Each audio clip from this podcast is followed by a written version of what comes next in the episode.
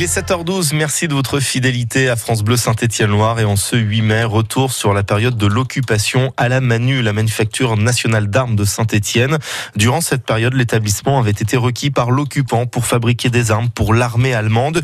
Une obligation vite détournée par des actes de résistance, mais aussi malheureusement des déportations et des exécutions. Yves Renaud, bonjour. Bonjour, bonjour à tous. Une période célébrée hier au monument aux morts de la Manu, au jardin Michel Aulanier de la Cité du Design de Saint-Étienne.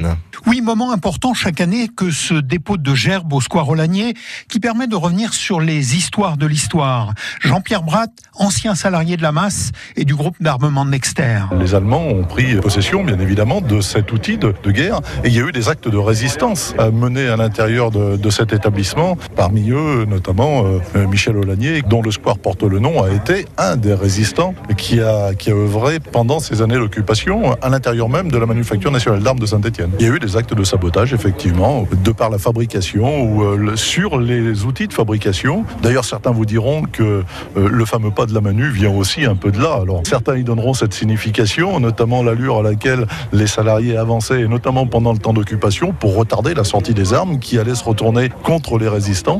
Donc, c'était une forme de résistance aussi. Mais euh, ce qui est sûr, c'est qu'il y a des actes de résistance qui ont été menés. Il y a des groupes de résistants. Il y avait un groupe de résistants à l'intérieur de la manufacture, constitué notamment à partir de de, militants euh, de la CGT et de gens qui voulaient résister à l'occupation. La masse n'avait pas été le seul site requis par l'armée allemande durant l'occupation. Les houillères avaient été réquisitionnées pour livrer du charbon. Les usines de Saint-Chamond avaient fabriqué des chaudières de locomotives.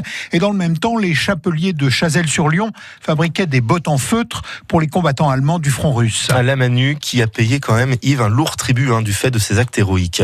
Oui, ce monument mort de la masse où se déroule chaque année cette commémoration avait bien failli disparaître au moment de la rénovation des bâtiments et de la place d'armes, mais il a pu être sauvé par les syndicalistes vigilants. L'histoire de la résistance au sein de la masse est émaillée d'histoires extraordinaires, des actes de courage qui seront violemment réprimés par les forces d'occupation, comme le raconte Georges Salas, ancien salarié de la Manu et ancien directeur du banc d'épreuves des armes de Saint-Étienne. Il y a eu la résistance, il y a eu du sabotage, les gens ne se sont pas gênés à l'époque pour faire. Je sais qu'il y avait les 3-8 pendant la guerre, ça travaillait jour et nuit, euh, c'était pas pour rien, hein, j'imagine. Il y a eu beaucoup de, résistants qui ont saboté les armes, notamment, euh, j'ai su par exemple qu'à Bourges, au lieu de mettre de la glycérine dans les amortisseurs de canon, ils mettaient de l'eau. Et les canons étaient destinés à la Russie. avec le gel qu'il y avait, je vous explique pas, au premier coup de canon, tout pétait. Mais les gens l'ont payé très cher après. Je connais un cas personnel, par exemple, euh, c'était une amie à ma mère qui était mariée avec un homme qui est sur le monument qui en a eu marre, qui a demandé sa mutation euh, pour la manufacture d'armes de, Tulle. Mutation réussie, il a fait partie des pendus.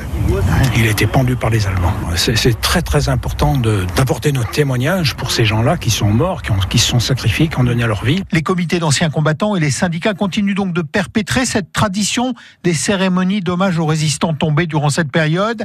Ils espèrent que la flamme ne s'éteindra pas de sitôt. Un reportage à retrouver sur notre site francebleu.fr et nous reparlons de ce 8 mai 45 à Saint-Étienne dans la vie en bleu tout à l'heure avec Carole Chevrier et ses invités.